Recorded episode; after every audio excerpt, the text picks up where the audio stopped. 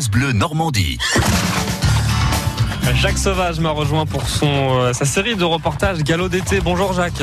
Bonjour Jason, bonjour à tous. Euh, Cette semaine dans Galop d'été, nous rencontrons une dentiste équine en pleine action. Oui, Laurence Dieuzy exerce chez les professionnels ou les particuliers dans toute la région.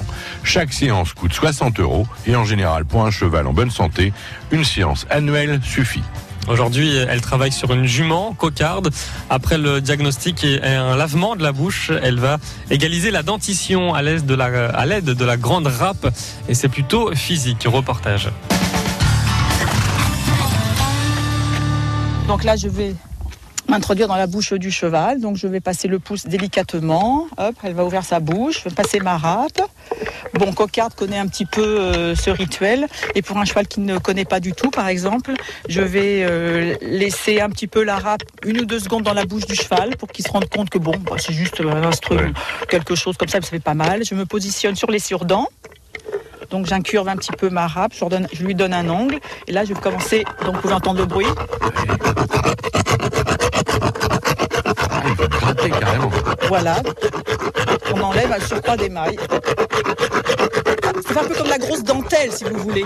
Ou un, coup- un couteau à couper le pain, vous voyez Ça lui fait mal Non, non, pas du tout, parce que les dents euh, poussent toujours, hein, c'est ça Laurence. hein. Donc euh, les dents poussent toujours et ça les gêne au contraire après pour manger et pour l'équitation, c'est quand même plus agréable. C'est comme nous, hein, une bouche saine, euh, c'est...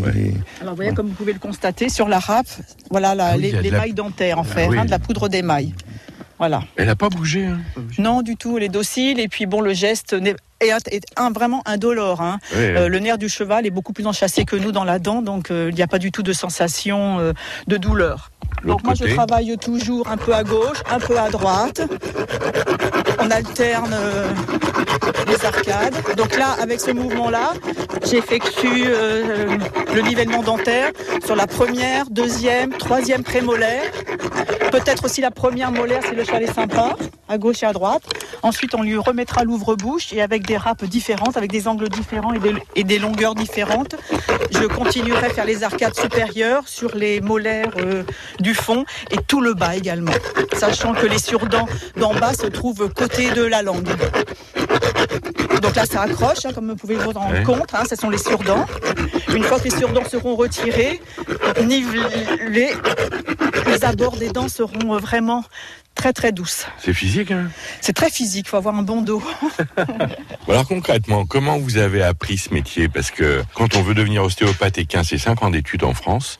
Et pour vous, il n'y a pas de réglementation? Ben, si, si, il y a une réglementation. Moi, à l'époque, je fais ça il y a quand même quelques nombreuses années. hein, ça date de 2005. À l'époque, c'était le, le SAO qui faisait les formations. Il y avait aussi une école en Belgique.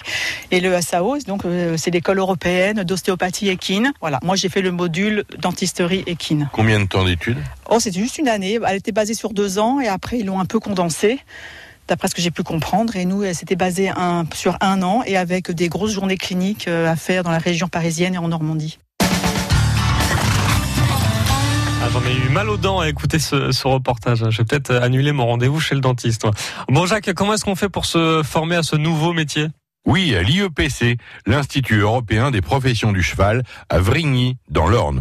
Comptez 5 mois de formation et autant de stages en situation. Et la Bonne chance. Oui, la, la suite et la fin de votre reportage, ce sera demain, Jacques, euh, aux alentours de 7h16. À demain. France Bleu.